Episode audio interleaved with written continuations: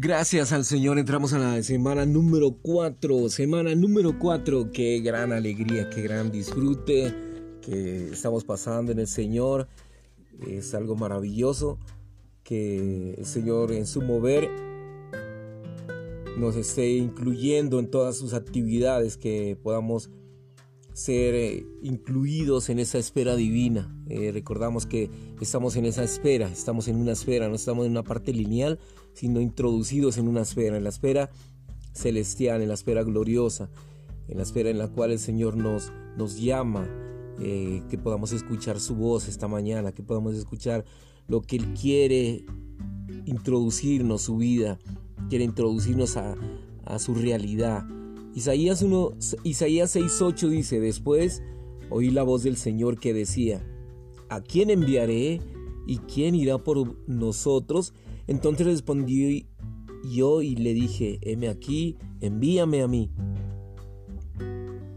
Daniel 11:32, el pueblo que conoce a su Dios se esforzará y actuará.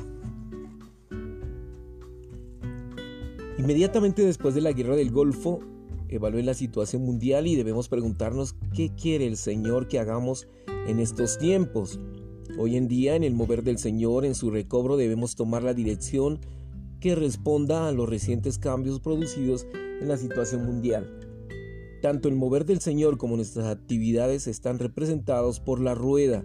La rueda dentro de la rueda representa el mover del Señor en nuestro mover. Así cuando el pueblo del Dios actúa, Dios se mueve, pero si su pueblo no toma la iniciativa, Él no actuará. Recientemente varios hermanos viajaron al oriente de Europa y Rusia y nos han dado testimonio de cuán abierta es la gente a la verdad divina y de la sed que tiene de la misma. Muchas personas en Europa oriental y de Rusia solamente aceptan los escritos de Watman y Witness Lee. Además, en esta parte del mundo hay un gran escasez respecto a la verdad y por eso algunos de ellos han pedido que se les envíe hermanos para que les enseñen la Biblia. El recobro del Señor ha crecido mucho en el lejano oriente y en los Estados Unidos, pero en Europa se halla aún en la etapa inicial. Tengamos presente que el lejano oriente, Estados Unidos y Europa son los tres factores determinantes de la situación mundial hoy en día. El recobro se arraigó en aquellos, pero no ha echado raíces en esta. Por consiguiente, el recobro del Señor debe dirigirse hacia Europa porque allí está aún en sus comienzos. El recobro del Señor debe extenderse a Europa y arraigarse ahí. La propagación de las verdades del recobro del Señor prepara su regreso, lo cual restaurará no solamente a Israel, sino también todo lo creado. De los tres factores influyentes presentes en el mundo actual, ya en el lejano oriente y en los Estados Unidos el recobro del Señor se ha propagado, pero Europa sigue siendo una región en donde el recobro necesita arraigarse y crecer. Espero que oremos y tengamos comunión con el Señor al respecto y debemos decirle, Señor, se está acercando los días de la consumación del siglo. Señor, reaviva mi amor por ti.